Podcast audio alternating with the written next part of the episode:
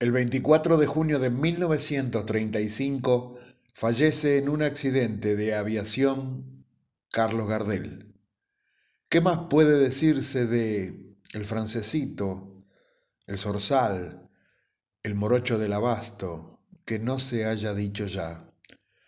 Un cantor popular que grabó cerca de 900 temas, que tenía una voz privilegiada, que su popularidad se basó en su calidad artística, su calidad humana y una simpatía que abría cualquier puerta nacional o extranjera.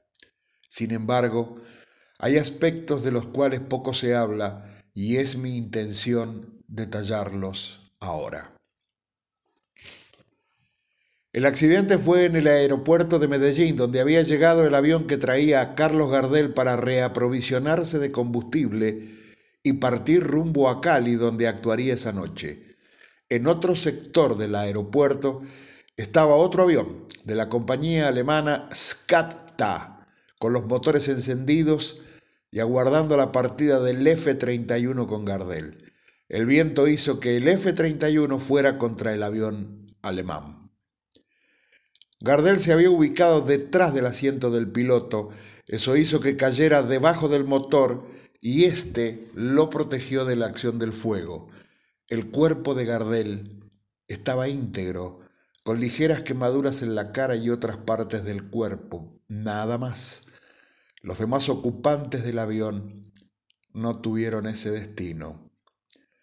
Velado y homenajeado en Medellín, en Río de Janeiro, en Montevideo, los restos de Gardel llegaron a Buenos Aires recién el 5 de febrero de 1936, siete meses y días después del accidente. Se lo veló en el Luna Park. Fue impresionante la cantidad de gente que asistió y el cortejo al panteón de la Asociación de Actores en la Chacarita llegó a tener 15 cuadras de largo. Se formó una comisión pro mausoleo de Gardel cuya mesa directiva estaba integrada por Canaro, Libertad Lamarque, Azucena Maizani, Charlot, Defino y otros. El costo del mausoleo fue de 19.345 pesos. La colecta popular, interrumpida por los rumores de probables avivadas, juntó 4.975 pesos.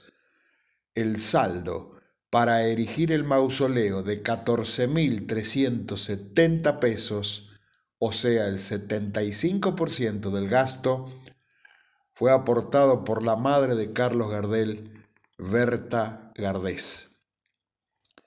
Recién el 6 de noviembre de 1937, 29 meses después del accidente, se trasladó el féretro de Gardel del Panteón de los Actores a su mausoleo en la Chacarita y allí está todavía.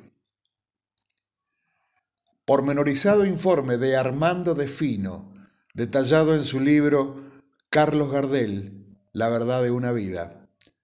Cabe destacar que Gardel nombra mediante testamento hológrafo a su madre, Berté Gardés como su única y universal heredera. Berté, también mediante testamento hológrafo, nombra a Armando de Fino como su único heredero, quien fallecería en 1958.